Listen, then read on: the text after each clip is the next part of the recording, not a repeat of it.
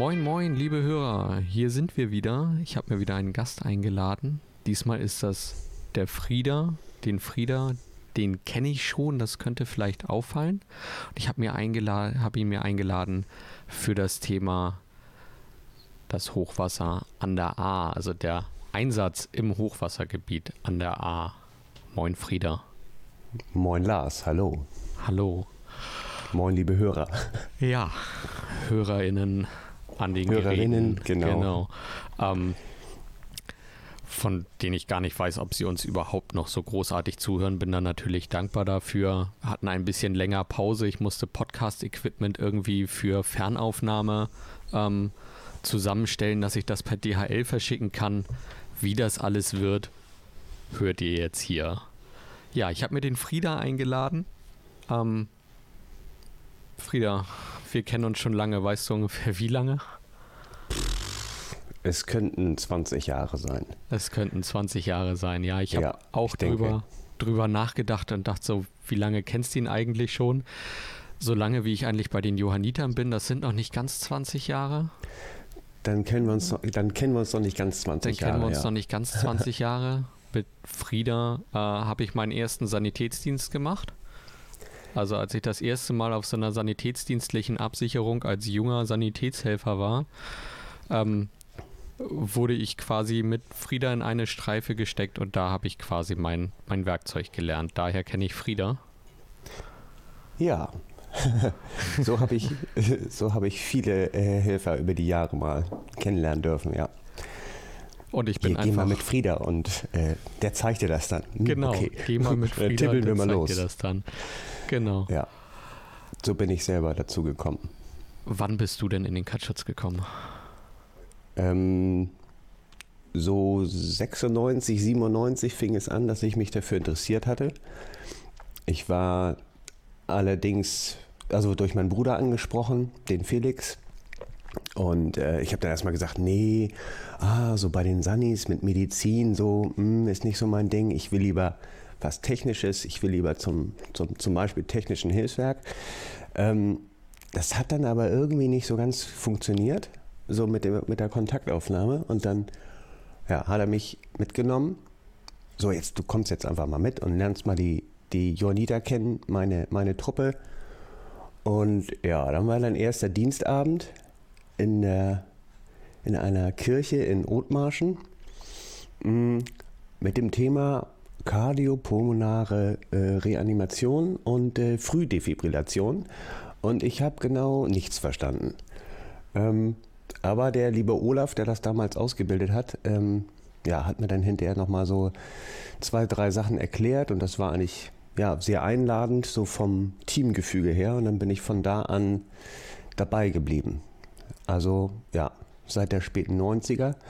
Und ähm, als es dann darum ging, ähm, ja, äh, mich so ein bisschen Richtung Bundeswehr, Zivildienst, Ersatzdienst, ähm, mich darum zu kümmern, ja, kam ich relativ schnell auf die, auf die Idee, beziehungsweise wurde mir angeraten hier, du kannst es bei uns machen, habe dann den Ersatzdienst angefangen und habe mich damals noch für äh, zehn Jahre verpflichten müssen. Ähm, die Zeit war früher noch mal viel länger und ist halt über die Zeit immer äh, etwas kürzer geworden, dass wir dann halt bei zehn Jahren angekommen waren. Und ähm, ja, Verpflichtung für zehn Jahre 200 Dienststunden pro Jahr zu machen, das ist dann wie so ein Zeitaufwand wie, wie ein Hobby. Und ähm, ja, damit kam ich halt um Zivildienst und ähm, Wehrdienst herum.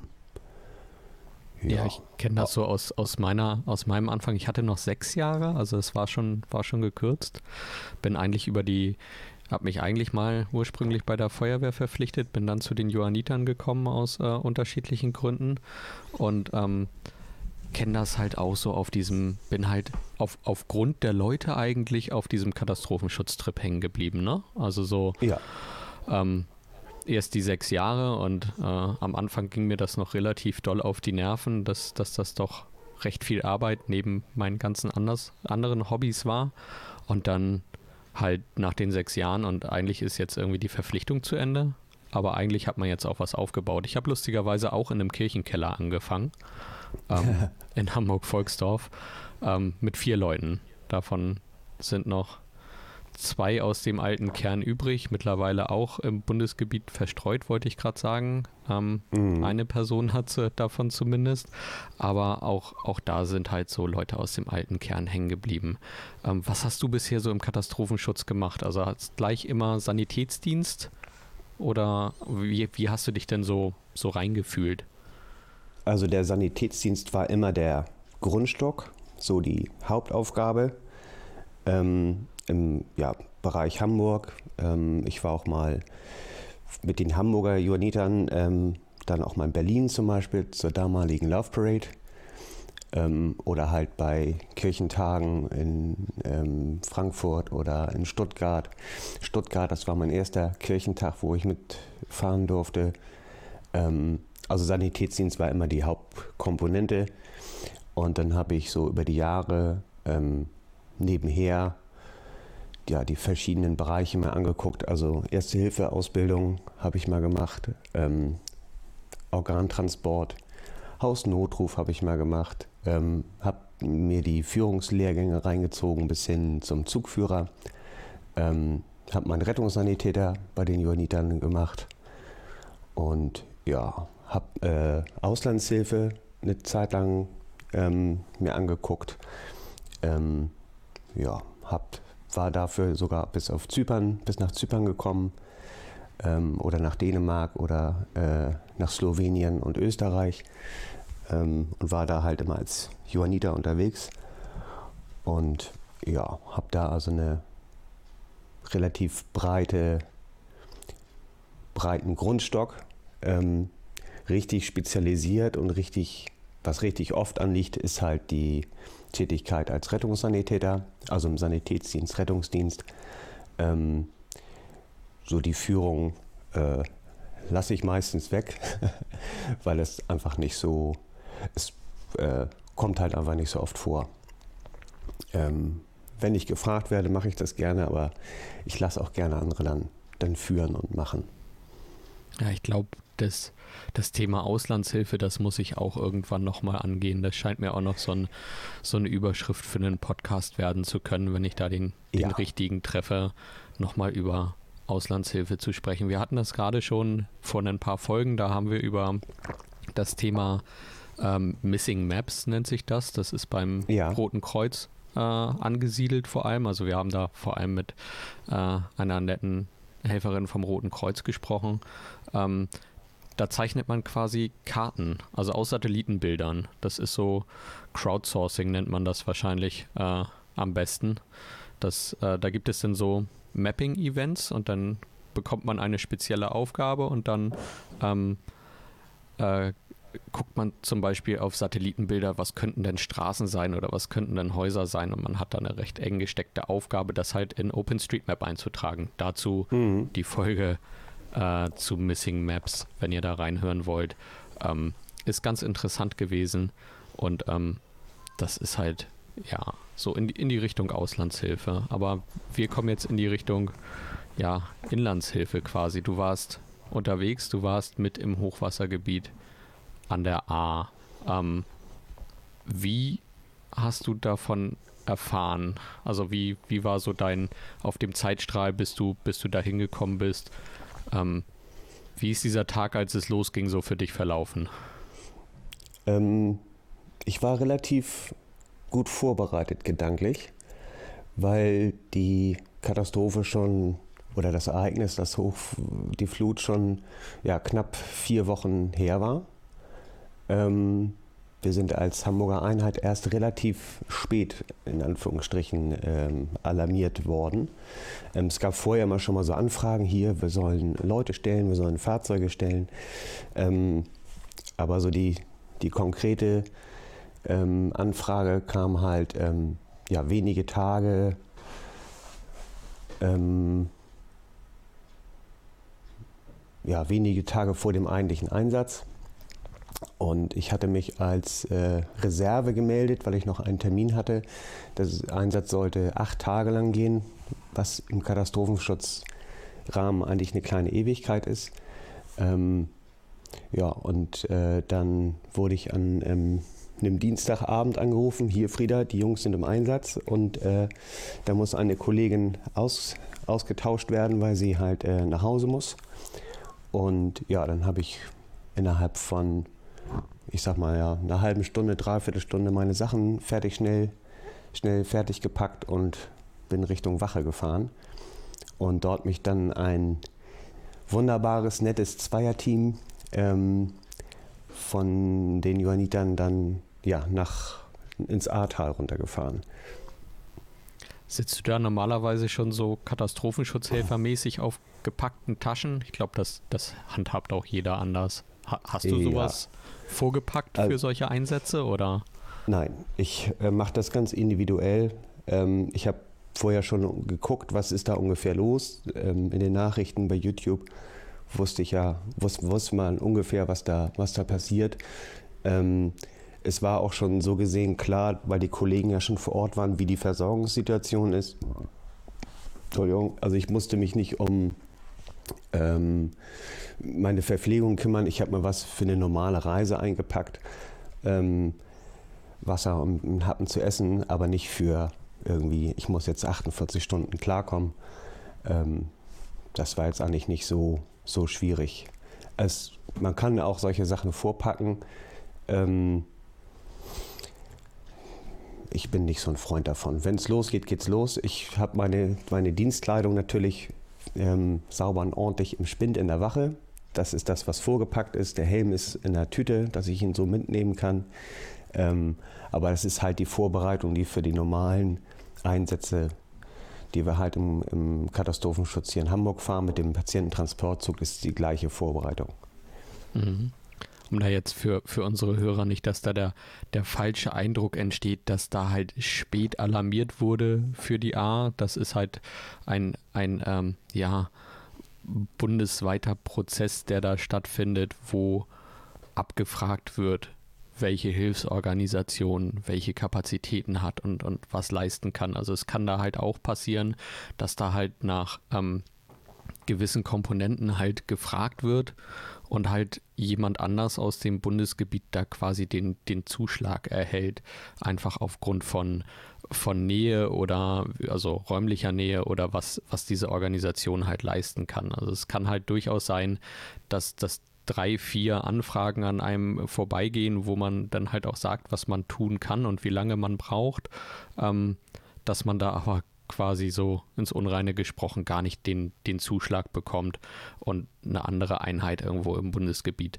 das halt irgendwie besser oder schneller leisten kann, ähm, was dann ja halt eben auch gefragt ist. Also da hängt immer sehr viel Stabsarbeit dazwischen, bis, bis sowas überhaupt stattfindet. Insofern kommt da halt eben diese Verzögerung her, ähm, dass dieses Hochwasserereignis hier bis, bis Frieda äh, in den Einsatz gegangen ist, halt eben auch schon eine Zeit lang her war, weil bis dahin dort halt andere Einheiten im Einsatz waren und man dann ja so eine gewisse gewissen Austausch an Personal ähm, dann stattfinden lässt.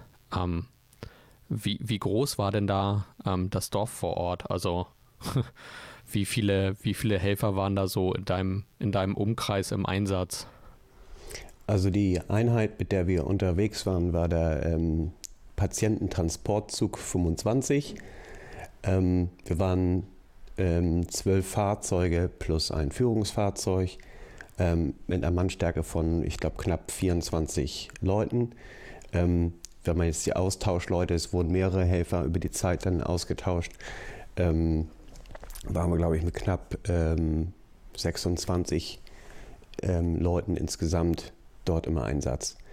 Ähm, das, die, die, der Einsatzabschnitt, in dem wir uns bewegt haben, war halt nicht Ahrweiler direkt, sondern das Flusstal und ähm, etwa 40, 45 Kilometer, äh, also Flusskilometer haben wir abgedeckt und da waren wir natürlich nicht alleine. Ähm, von den sogenannten weißen Organisationen, also die den Sanitätsdienst machen können, ähm, waren halt noch das Rote Kreuz mit da, die Malteser, der Arbeiter-Samariter-Bund, die DLRG und ähm, auch noch andere äh, Johanniter. Im weiteren Umkreis waren natürlich dann auch noch Verpflegungsorganisationen ähm, mit dabei oder Betreuungszüge, ähm, die halt Trinkwasserversorgung ähm, dargestellt haben und die Versorgung mit, mit Essen und mit Zelt und mit Schlafmöglichkeiten. Ja, wie, wie war das so, da, da hinzufahren? Wie, wie, wie krass war der Übergang zwischen hier ist Infrastruktur noch in Ordnung und, und hier sieht man jetzt was? Wann, wann wurde dir das klar beim Blick aus dem Fenster, was da passiert ist? Also die Anfahrt war nachts. Die Kollegen haben mich nachts äh, nach Hause äh, dahin gefahren, um die Kollegin zeitig nach Hause zu holen. Und ähm, als ich dann morgens um fünf da ankam, ging so gerade die Sonne auf und ich war halt an dem ähm, Betreuungsplatz, wo man erstmal noch nichts von der Katastrophe sah. Und auch die Fahrt über war es natürlich dunkel, konnte man nichts sehen. Und ähm, mein ähm, Teampartner, der Chris, ähm, ja, mit dem wurde ich halt äh, eingeteilt und äh, so beim, bei der ersten Fahrt in das Einsatzgebiet ähm, so etwa Viertelstunde, halbe Stunde vom, vom, von der Unterkunft entfernt, da sah man schon so ja, die Zerstörung und ähm, den vielen Staub, die vielen Helfer, die vielen äh, Fahrzeuge. Ähm, und da wurde mir dann langsam klar, was hier äh, passiert sein musste. Das hat man vorher auf den, auf den Videos, die man so bei den im Internet finden kann, ähm, da wird das gar nicht so deutlich. Man riecht nicht, man schmeckt nicht, man hört nicht, wie, wie irrsinnig beschäftigt da die Leute sind. Ähm, ganz interessant fand ich so die Geräuschkulisse die Tage über, weil man halt ständig ähm, Stemmhämmer gehört hat. Die Leute haben da die, den Putz von den Wänden und die Estriche aus ihren Häusern rausgeboxt und äh, es, ständig hörte man dieses, dieses Klingeln in der Luft. Ähm, oder halt äh, die, das Motorengeräusch von großen Baggern und LKW. Es war ständig, ständig äh, Geräusch da. Das sieht man und hört man so. Sonst im, auf den Internetvideos kommt das gar nicht so rüber. Und halt auch die, die Kraft der Zerstörung, also die verformten Bahnschienen, die weggetragenen Brückensegmente und die zerstörten Häuser. Ähm, dieses, dieses Ausmaß, diese, diese Naturgewalt, und da bekommt das Wort Gewalt nochmal einen ganz anderen Ausdruck, weil man wirklich vor Ort ist und das, das anguckt. Ähm, ja, das war also der, es kam sehr schnell so der, der Spruch auf und ich meine das auf gar keinen Fall böse oder so, aber das ist, ähm, das Ahrtal sah aus wie ein Kriegsgebiet. Das ein, der einzige Unterschied ist, es fehlen die Einschusslöcher. Dieser Spruch war so sehr schnell da und ähm, ja, wenn man sich Bilder anguckt von irgendeinem Raketenangriff irgendwo im Nahen Osten oder so und sieht die zerstörten Häuser, wo die, wo die Kabel raushängen, wo man noch in Häuser reinguckt, wo noch Einrichtungen drin hängt und man sieht, da haben Leute drin gewohnt. Das war im Ahrtal genauso. Das ist dann wirklich alles kaputt. Also wirklich alles. Auf, auf voller Breite, alle Infrastruktur, die man kennt, alles ist einfach hinüber und ja, ge gewaltig aus dem Leben gerissen irgendwo, denke ich. So. Ja, und man, und man merkt erst, äh, ich, also wir waren vier Wochen danach da, ne? Äh, da gab es schon wieder Internetempfang und Handynetz im, im Ahrtal. Ähm, wenn, und wenn das fehlt, dann ist ja, also das ist ja noch, noch weniger, was dann da ist. Ähm, also es gab keine Abwasserleitung oder das Abwassersystem ist teilweise oder größtenteils äh, kaputt. Trinkwasser, Gas war kaputt, Telefon, Internet, Straßen, ähm, alles war irgendwie kaputt oder beeinträchtigt ne, oder, oder weggespült. Ne, und das halt nicht nur in Ahrweiler selber, sondern halt auch in der Region drumherum und natürlich auch in den anderen Gebieten. In, in NRW, da war halt auch ähm, einiges äh, beeinträchtigt. Ähm, aber halt im Ahrtal, dadurch, dass dieses Tal so halt relativ schmal ist, ähm, war da halt die, die Gewalt, die das Wasser entwickeln konnte auf dem Weg, ähm, halt einfach so irrsinnig brutal zu sehen. Ne? Also Brückenelemente, die 30, 40 Meter lang sind, wo, wo ein Zug normalerweise drüber fährt, die waren, das war 100 Meter weiter geschwemmt, ne? einfach durch die Kraft, Kraft des Wassers. Ja. Wie wart ihr da untergebracht? Also wie, wie hat man sich so eine Unterbringung dann vier Wochen danach vorzustellen? Die war für Katastrophenschutzverhältnisse relativ gut. Ähm, das waren Zelte ähm, auf einem äh, Fußballplatz, auf einem so ein, mit, mit Sand und ähm, haben auf Feldbetten geschlafen. Es gab zusätzlich zu dem mitgebrachten Schlafsack dann äh, Decken. Dann gab es einen Duschcontainer, wo man sich äh, duschen konnte und äh, einen zweiten Sanitärcontainer, wo man dann äh, WC und Waschbecken hatte. Dann gab es da eine Betreuungseinheit ähm, vom Roten Kreuz, ähm, die diesen Platz halt schon länger betrieben hat. Und äh, die haben halt für äh, das leibliche Wohl gesorgt auch. Also es wurde halt gekocht. Ähm, morgens gab es wunderbares Frühstück. Ähm, ja, also ganz für Katastrophenschutzverhältnisse wunderbare äh, Unterkunft. Ähm, wir waren da nicht alleine, wir waren, ich, ich glaube, etwa 50 bis 100 Leute, die da untergebracht waren, wobei es manchmal schwierig ist, sich in dieser Zahl sicher zu sein, ähm, weil natürlich immer mal wieder eine Fluktuation stattfindet. Es sind auch immer nicht, nicht alle gleichzeitig da, wahrscheinlich, wobei wahrscheinlich bei so einem Einsatz die, die ähm, ja, und unsere Branche, die, die weißen Hilfsorganisationen wahrscheinlich weniger in der Nacht arbeiten als äh, jetzt vielleicht andere Einheiten, aber. Nein. okay, also auch in der Nacht? In, auch in der Nacht. Es okay. gab auch eine, eine, Nachtwache. Das wurde äh, teilweise von uns gestellt. Also ein Fahrzeug, ein Team von uns musste äh, oder sollte immer die Nachtschicht machen.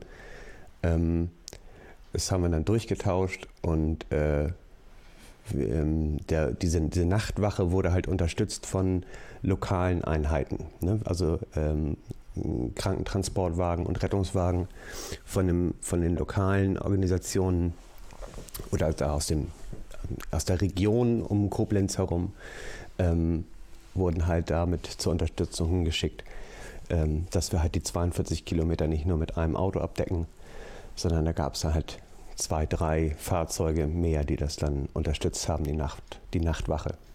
Okay. Und übrigens in der Nacht war es da ganz schön dunkel, weil auch alle Straßenlaternen ähm, kaputt sind. Ja, ich, ich hatte das, ich, ich war gerade privat an der, an der Müritz ähm, und mhm. der Unterschied zu Hamburg, wo ich ja nun irgendwie geboren und aufgewachsen bin, also was, äh, was wir hier klaren Himmel nennen und, und halt eben, was wir an Sternen sehen, das ist schon, das ist schon wenig. Also wenn man dann an der Müritz, da bin ich dann irgendwie übers Land zu einem zu einem Zeltplatz gefahren und ähm, ähm, es war Neumond, es ist erschreckend dunkel. Ähm, mhm. Das ist natürlich dann, wenn da halt sämtlich, sämtliche Beleuchtung äh, ausgefallen ist, beziehungsweise es keine Straßenlaternen und so weiter gibt, dann wird es auf einmal sehr dunkel. Das wird einem dann einmal klar, wie, wie viel Licht wir eigentlich sonst so anhaben, oder? Ja, ja. Um, und wie gewöhnt, und wie, wie gewöhnt, man daran ist. ist ja. Um, ja. Einfach noch ein bisschen, bisschen tiefer. Was, was habt ihr neben der Nachtwache noch gemacht? Was waren so die, die Aufgaben? Ähm, ja, wir müssen unterscheiden zwischen Aufgaben und Auftrag.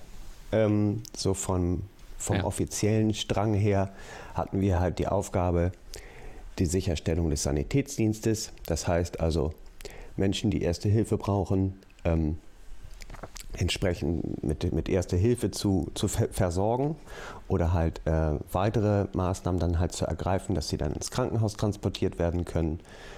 Ähm, dann war ein, eine, ein kleiner Auftrag, uns äh, um, die, um die Verpflegung für uns selber zu kümmern, dass wir damit keine andere Einheit äh, belasten. Ähm, das war dann auch äh, meine Aufgabe äh, zusammen mit dem, mit dem Chris. Und ähm, dann hatten die Krankentransportwagen von uns noch die zusätzliche Aufgabe der sogenannten First Responder Einsätze. Das heißt, die ähm, Leitstelle in dem, in dem Gebiet, die normal den Rettungsdienst dort mit äh, koordiniert, hat uns dann halt auch informiert, beziehungsweise unsere, unsere Einheitsführung, ähm, wenn Notrufe aufgelaufen sind in dem Gebiet und wir haben dann halt unsere KTWs ähm, halt dann zu diesen Einsätzen mit hingeschickt. Mhm. Das yeah. wurde auch, es hat wunderbar funktioniert. Ähm, gab mehrere Einsätze, die halt von der Einsatzmeldung her schon auch also relativ knackig sind, die man sonst so eigentlich als Rettungsdienstler nicht so gerne hört. Ähm, oder wo halt das Adrenalin halt schon hochgeht. Und ähm, es hat sich zum Glück alles als äh, Anführungsstrichen äh, glimpflich rausgestellt, aber schon doch äh, durchaus sinnvoll, uns da so einzusetzen. Mhm. Man muss sich da ja auch vor Augen halten, der Landkreis Ahrweiler, ja, zu meinen letzten Recherchen, ich habe den Zeitpunkt gerade nicht, zwei Wochen her, ähm, ist da wirklich stark betroffen gewesen mit, jetzt steht in, in meinem Notepad hier, 132 äh, Toten im Landkreis Ahrweiler.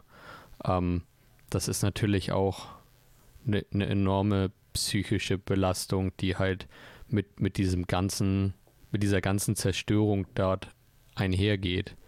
Mhm. Ähm, hattet ihr dann ähm, ja so Sanitätsstationen vor Ort, also, also feste Plätze, die ihr da besetzt habt, um äh, ja, um da erste Hilfe zu machen oder wie war das ja. organisiert?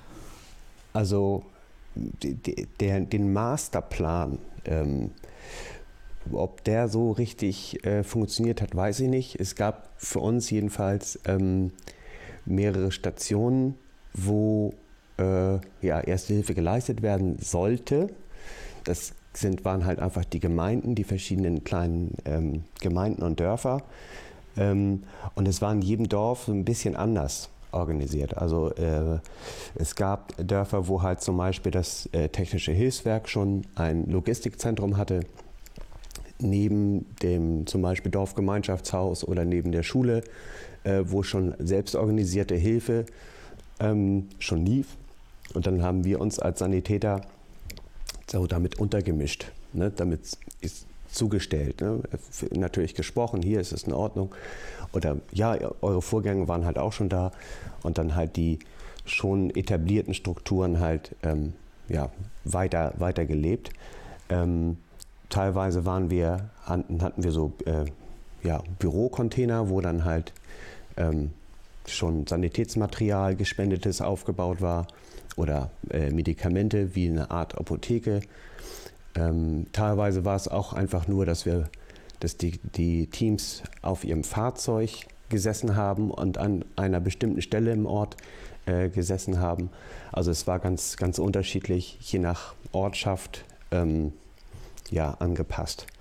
Ähm, und das war da halt dann auch die Aufgabe dabei, ähm, abseits von dem Auftrag, ähm, halt dieses, dieses Vertrauen herzustellen ne? mit der Bevölkerung, mit den, mit, den, mit den Bürgermeistern zum Beispiel oder mit den Leuten, die dort bei diesen äh, selbstkoordin äh, ja, selbstkoordinierten Hilfezentren sind, ähm, sich mit denen so ein bisschen ja, anzufreunden, warm zu werden, Vertrauen zu schaffen, ähm, dass die halt uns auch ansprechen, uns äh, als Sanis und nicht halt an der Seite liegen lassen ähm, für Sachen, die vielleicht gar nicht mal so mit Erster Hilfe zu tun haben. Ne? Also zum Beispiel haben wir in einer Gemeinde herausgefunden, dass es dort vermehrt zu äh, Durchfallerkrankungen gekommen ist und ähm, so seit ein paar Tagen und dann ja, wurden wir halt aufmerksam und ähm, haben das dann hochgemeldet Richtung, Richtung der offiziellen äh, Ebene.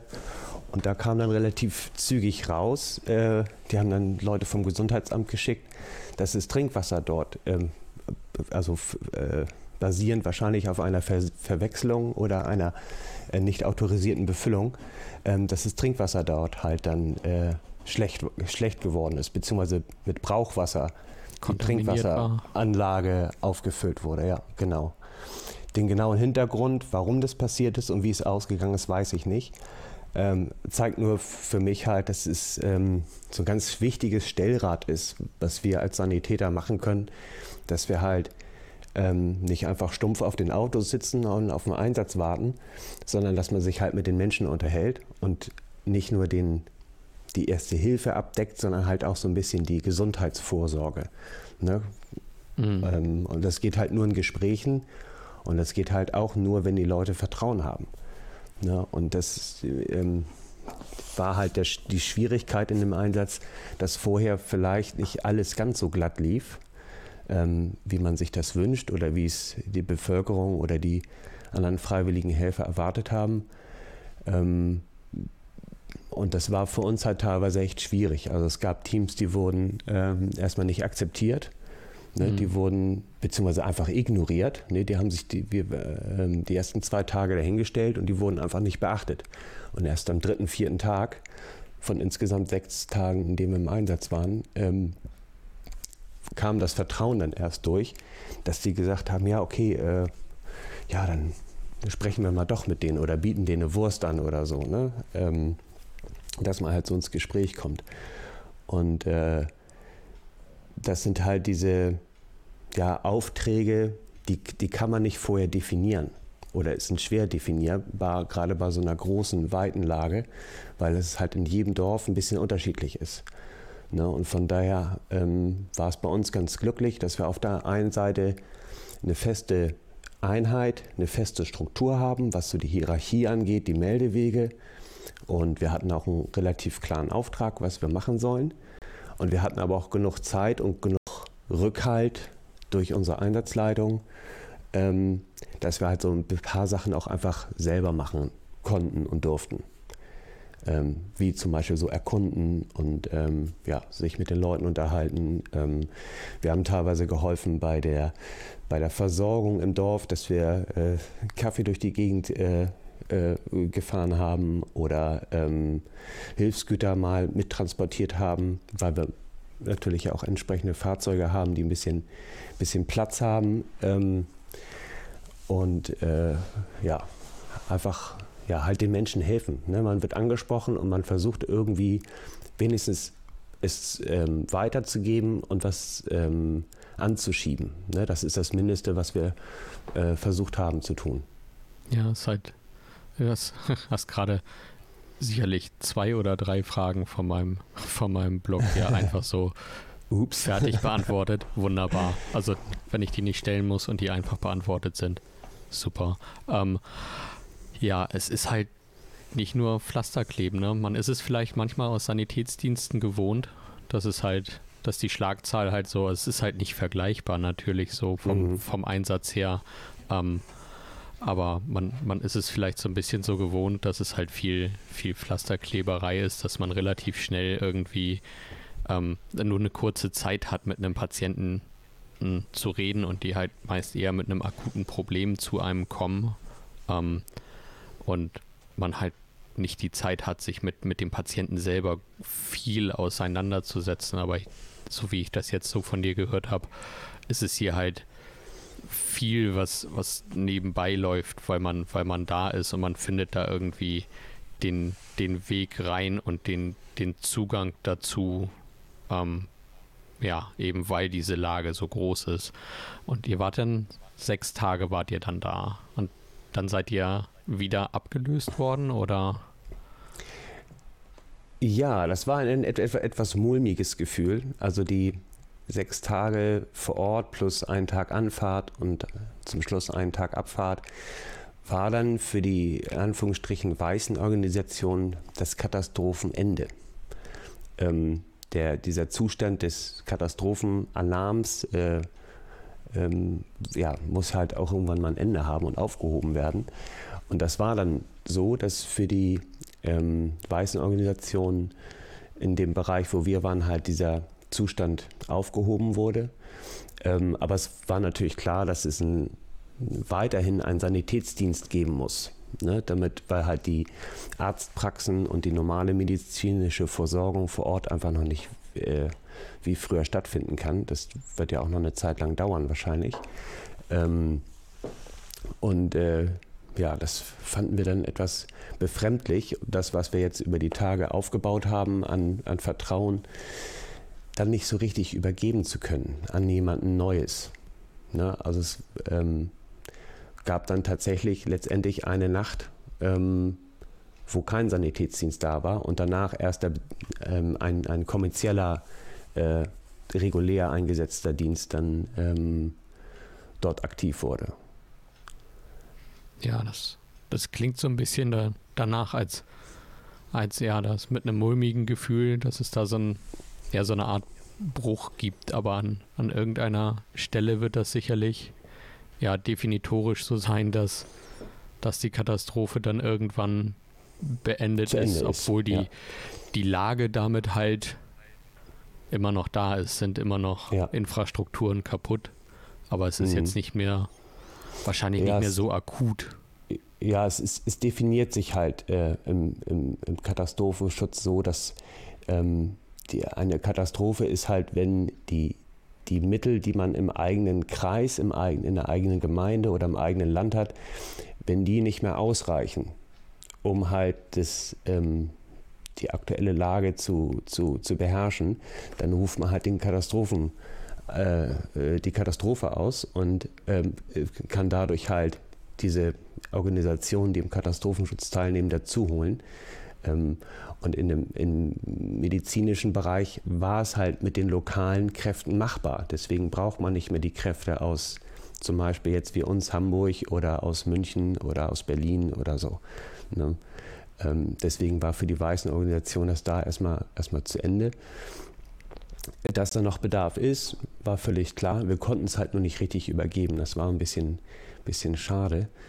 Ähm, und auch ja, das Gefühl, ähm, dass man in einer jetzt ganz anderen Welt war, das kam eigentlich erst zum, in den Tagen danach zum Tragen. Ne? Als wir wieder nach Hamburg ge äh, gekommen sind, ähm, es war so ganz komisch, die, das Autofahren vor Ort war ganz anders. Ähm, also so, so, Verkehrsregeln, es galt eigentlich nur, äh, ja, versuch dich ein bisschen rechts zu halten mm, und fahr keinen um, fahr langsam. Ne? Äh, so Ampeln gibt es ja nicht, Schilder gab es auch nur wenige oder also behelfsmäßig aufgestellt. Und Vorfahrt hatten Trecker und Bagger, das war klar. Blaulicht, ähm, ja, musste man eigentlich gar nicht anmachen, weil ähm, das nicht so gern gesehen war und äh, auch nicht so darauf reagiert wurde. Ähm, aus für mich nachvollziehbaren Gründen. Ähm, so in der Allgemeinheit sollte das natürlich nicht passieren, aber die Leute haben halt, äh, die wollten die Wichtigtour nicht. Ne? Und es kam halt an bei den Leuten vor Ort, als würde sich da jetzt jemand, wenn er, wenn das Blaulicht anmacht, sehr wichtig tun und haben die dann extra nicht durchgelassen. Und äh, ja, ich, ich kann es auf der einen Seite verstehen, auf der anderen Seite ist es natürlich aber auch nicht richtig. Und als wir nach Hamburg zurückkamen, war es plötzlich ganz komisch, dass wieder ja, Verkehrsregeln gelten und äh, dass es Ampeln gibt und alles sauber ist und alles heile ist und äh, auch hell ist nachts. Ähm, also es war schon, ja, wir waren in einer anderen Welt. So, so komplett. Und das, denke ich, wird vielen Menschen so gehen, die jetzt ähm, teilweise ja immer noch vor Ort sind oder wieder vor Ort sind und mehrfach da sind, helfen.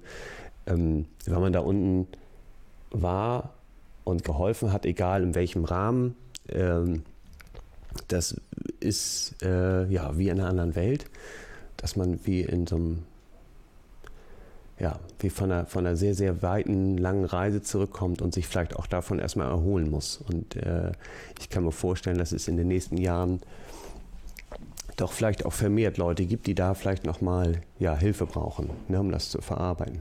Mhm. Das macht auch was mit einem, also das, ich, wo du jetzt gerade sagtest, war so ein bisschen mulmig das Gefühl bei der, bei der Rückfahrt. Es klingt danach, als wäre es eine, äh, ja, irgendwie leise Rückfahrt gewesen, also halt schon mit den, mit den Eindrücken von dort umgehen und das macht halt mit dem, mit dem Helfer was. Hattet ihr danach noch irgendwie in, in dem Kreis noch, noch Nachbesprechungen von, von dem Einsatz dort oder ist das erstmal so mit jeder mit sich selbst erstmal so hart es klingt?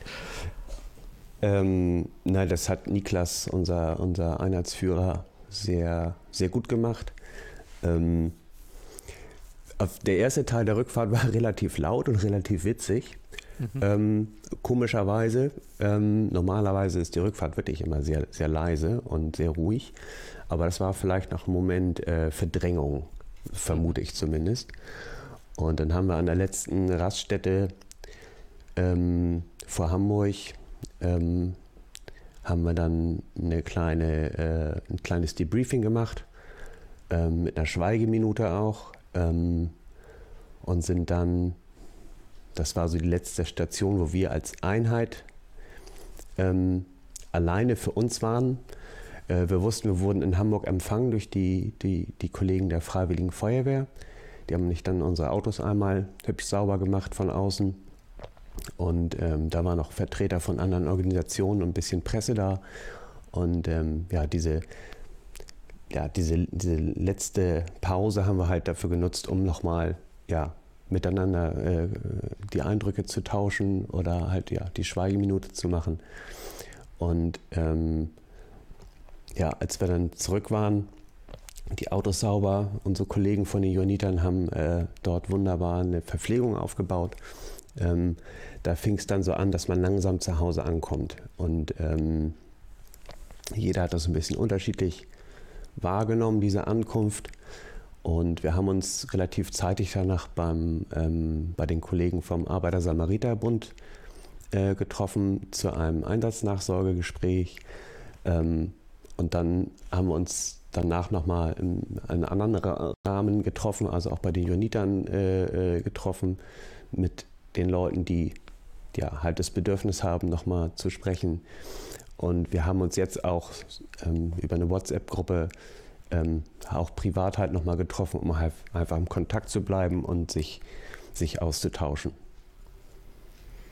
Ja, das, das klingt so ein bisschen, auch schon von der Zeit her passt das, glaube ich, ganz gut dass wir, dass wir das jetzt so einmal dargestellt haben, was, was du da so gemacht hast. Sehr, sehr vielen Dank dafür. Ähm, wenn ihr irgendwie im, im Cutschutz tätig seid, wenn ihr Lust habt, ähm, halt über solche Einsätze, vielleicht auch über diesen Einsatz im Ahrtal ähm, zu sprechen, wenn ihr da andere Dinge gemacht habt, wenn ihr aus anderen Organisationen seid. Ihr kennt das ja, ich habe es jetzt am Anfang einfach vergessen zu erwähnen. Wir haben irgendwie in unserer ersten ähm, Sendung in unserer Nullnummer, so, ne, der, der nullte Podcast noch ohne Thema, ähm, da haben wir irgendwann mal eingeteilt, so in die, in die berühmten Farbkategorien der, der Themen. Jetzt sind wir wieder bei Weiß. Ich habe es am Anfang halt nicht gesagt, aber du hattest es dann auch auf, aufgebracht, die weißen Organisationen. Also wenn noch jemand jemanden kennt, entweder aus Weiß oder aus Blau, also ähm, zum Beispiel im technischen Hilfswerk, ähm, auch da würde ich sicherlich sehr gerne mit jemandem sprechen, wenn ihr da jemanden kennt. Ähm, sagt uns Bescheid, guckt auf unsere Webseite. Wie immer, wir sind erreichbar über die Katschützer, die-katschützer mit ue.de, also die-katschützer.de. Ähm, da findet ihr die Sendung, den Feed. Wenn ihr das hier hört, habt ihr das sicherlich schon hingefunden. Ähm, sonst auch gerne bei Twitter einfach ansprechen, auch als die Cut-Schützer dort ähm, erreichbar. Ähm, ich habe da sicherlich Interesse. Unser Koffer, mit dem Frieda jetzt uns gerade zugeschaltet ist, ähm, den können wir da gerne zusenden. Wir können einen Termin machen, wir können darüber gerne reden. Ich habe da wirklich äh, Interesse dran. Ich halt nicht vor Ort sein konnte. Ich konnte mir da keinen Eindruck machen, aber halt dieses dieses Infrastruktur bauen, was am Anfang stattgefunden haben muss, ähm, halt eben Behelfsbrücken und Co. Hast du die gesehen? Die Behelfsbrücken ja, die, THW? Die, die, ja, cool. Die sind wir sogar befahren. Äh, wir sind über eine Biberbrücke gefahren von der Bundeswehr. Ähm, und äh, über so eine, so eine Kasten, oder ich weiß gar nicht, wie die genau heißt, aber diese, diese äh, ja, Kastenbrücke haben wir beide befahren, ja. Mhm. Geht gut. ja, genau. Ähm, dafür äh, würde ich mich auf jeden Fall interessieren, gerne einen Gesprächspartner finden. Ähm, ich selbst war jetzt auch, wo du das vorhin gerade schon sagtest, wo du in den Johannitern überall schon warst. Ich äh, habe über die letzten Jahre tatsächlich äh, auch mal wieder versucht, an was ich so an Fortbildung machen möchte. Und ich war jetzt tatsächlich gerade frisch auf einem Feldkochlehrgang. Also, yeah, das ist gut. Da sind wir ja quasi so ein bisschen im, im Aufbau einer, einer Versorgungseinheit. Das sind auch die Kollegen, wo du gerade sagtest, die haben euch denn schön versorgt, als ihr da mit den, mit den dreckigen Fahrzeugen aus dem Einsatz wieder äh, gekommen seid. Da sind wir so im Aufbau.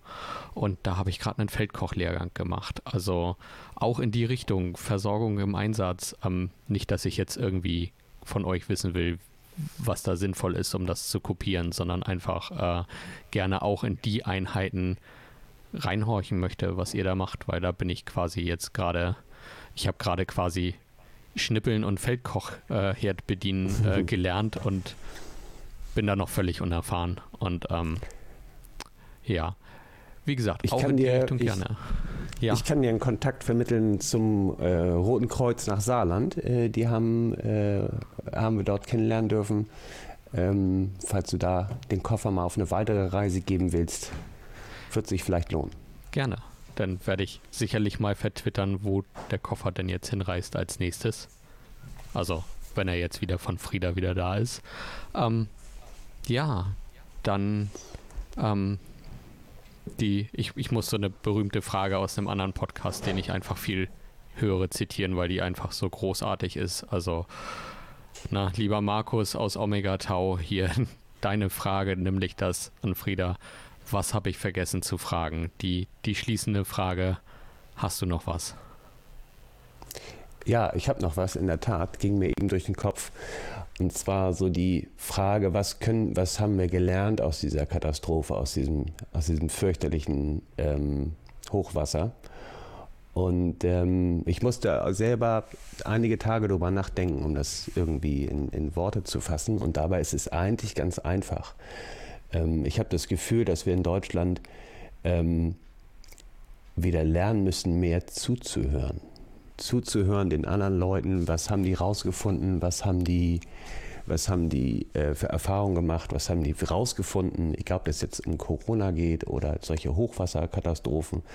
Ähm, wir haben immer das Gefühl, äh, viele Leute da haben, die immer sehr schnell und viel sofort entscheiden und für sich an, an Wissen und Erfahrungen beanspruchen. Und ähm, glauben zu wissen, was die anderen brauchen. Ähm, und dabei haben wir verlernt, den Leuten zuzuhören und zu fragen, hier, wie kann ich dir helfen? Was, was soll ich tun? Und ähm, der, der große Respekt gilt den Leuten, die vor Ort geholfen haben, egal welcher Organisation oder privat oder mit der Firma unten waren. Ähm, es war eine, eine großartige Leistung der, der anpackenden Leute vor Ort. Ähm, und wir wurden ganz oft angesprochen auf unser Symbol, was wir auf den Autos fahren, weil wir nämlich alle Organisationen auf den Autos haben mit einem gemeinsamen Logo, mit einem gemeinsamen Wappen. Und es ähm, kam sehr gut an, dass wir das alle immer als gemeinsam, ähm, als gemeinsam schaffen wir das. Ähm, ja, so auf den Autos dargestellt war. Ja, das ist, äh, da muss man weil, weil Podcast kein, kein visuelles Medium ist. Also ich weiß nicht, ob das irgendwo anders auch so äh, gehandhabt wurde. Ich finde es auch eine sehr tolle Idee. Auf unseren ähm, Katastrophenschutzfahrzeugen fahren wir ein gemeinsames Logo der Hilfsorganisation ähm, mit dem äh, ja, Landesumriss Umriss des Landes Hamburg ohne Neuwerk, so genau muss man sein. Also ja. ähm, da ist nicht noch so ein kleiner runder Bobbel irgendwo weit links außen und wir fahren halt eben quasi die Hamburger Landesgrenzen als, als unser Symbol und die, die Hilfsorganisationen dort drumrum beziehungsweise darin verteilt. Das ähm, habe ich tatsächlich noch nicht so nachgemacht gesehen. Ich weiß auch nicht, ob das nur so gut für Hamburg funktioniert oder weiß nicht wie. Ich hoffe, diese Marke kommt ganz gut an irgendwo, dass man erkennt, was dieser schwarze Umriss soll. Aber es ist schon mal schön, dass das wahrgenommen wird, dass da alle Hilfsorganisationen draufstehen. Also von den äh, anderen Organisationen, äh, die waren alle durch die Bank weg überrascht. Ah, du bist Johanniter, wieso fährst du dann, ach so, ihr habt alle, wieso seid ihr denn jetzt alle zusammen? Und da haben wir immer noch gesagt, ja, wir haben alle dieselbe Aufgabe, wir haben denselben Auftrag, ähm, wir haben die mindestens eine ähnliche Ausbildung und wir haben alle die gleiche Grundlage, ähm, die rechtliche Grundlage und wir machen das ganz klar zusammen. Zusammen sind wir stark. Und das kam sehr, sehr gut an. Ja, also an den, an den Autos ist es tatsächlich so, dass die, die Organisationszugehörigkeit wenn man weiß, wo man hingucken muss, dann findet man die natürlich raus, steht, steht woanders dran, aber dieses Logo wird so zusammengeführt.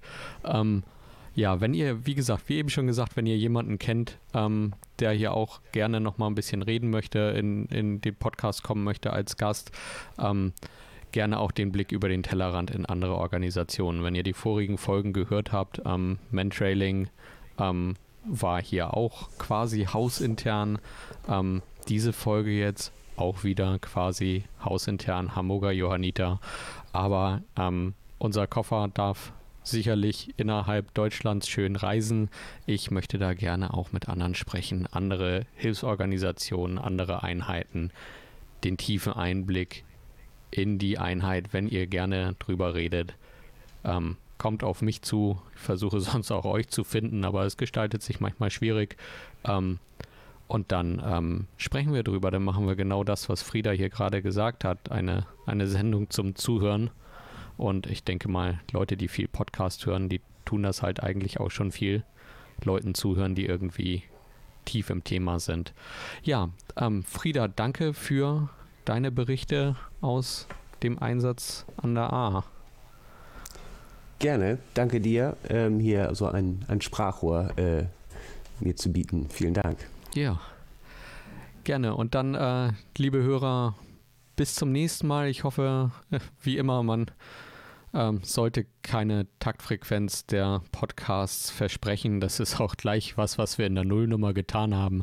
Ähm, es, es war einfach nicht, nicht haltbar, wenn man halt eben das Ganze nur privat macht, privat finanziert ähm, und äh, in die Richtung spendenfinanzierter Podcast ähm, möchte ich nicht gehen. Insofern wird es halt so eine, ja, mal gucken, so schnell wie der Koffer reisen kann, so schnell wie wir Gesprächspartner und äh, ähm, Zeit finden aufzunehmen.